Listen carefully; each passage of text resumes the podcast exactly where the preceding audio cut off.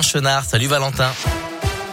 Bonsoir Adrien, bonsoir à tous. À la une de l'actualité du monde dans les rues de Lyon en marge de la marche pour le climat. Aujourd'hui, la manifestation a démarré place Jean Massé dans le 7e arrondissement à 14h. 3000 personnes étaient présentes dans la manifestation lyonnaise d'après la préfecture, 8000 d'après les organisateurs. De nombreux élus ainsi que le maire de Lyon, Grégory Doucet, étaient présents dans le cortège.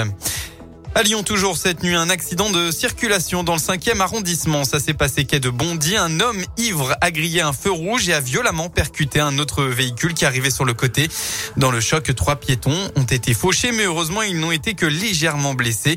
Les deux conducteurs ont eux aussi été blessés. Le conducteur en état d'ivresse est âgé de 21 ans et roulait sans permis qui lui avait été annulé. Il a été placé en garde à vue. Une enquête est en cours.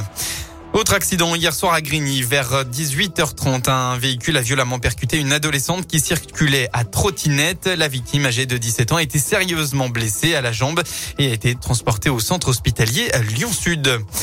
Dans le reste de l'actualité, la bonne nouvelle pour les automobilistes. Après avoir atteint des sommets cette semaine à cause de la guerre en Ukraine, les prix à la pompe vont diminuer assez fortement en début de semaine prochaine pour retrouver leur niveau d'il y a une dizaine de jours.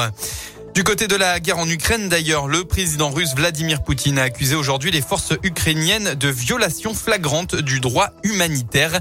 Il a notamment évoqué des assassinats extrajudiciaires d'opposants, des prises d'otages de civils et leur utilisation comme bouclier humain, selon un communiqué du Kremlin.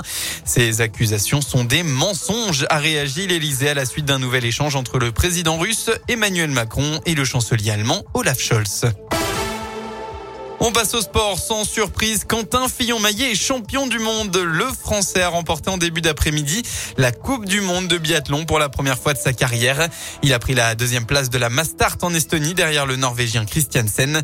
À trois courses de la fin de la saison, le double champion olympique est assuré de terminer en tête du classement général.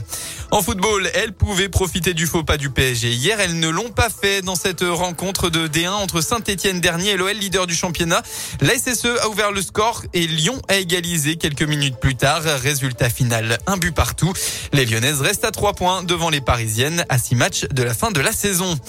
En basket, l'Asvel a besoin de relever la tête. Après trois défaites d'affilée, les Villeurbanais, deuxième au classement, se déplacent à Dijon, quatrième pour le compte de la 22e journée du championnat élite. Coup d'envoi de la rencontre à 20h. Pour l'essentiel de l'actualité. La météo enfin pour euh, votre dimanche. Eh bien, les éclaircies vont dominer votre matinée dans le Rhône. Malheureusement, ça ne va pas durer. Et oui, les nuages vont s'imposer très vite dans l'après-midi et vont surtout amener des averses dans la soirée. Côté Mercure, vous aurez au maximum de votre journée entre 9 et 12 degrés.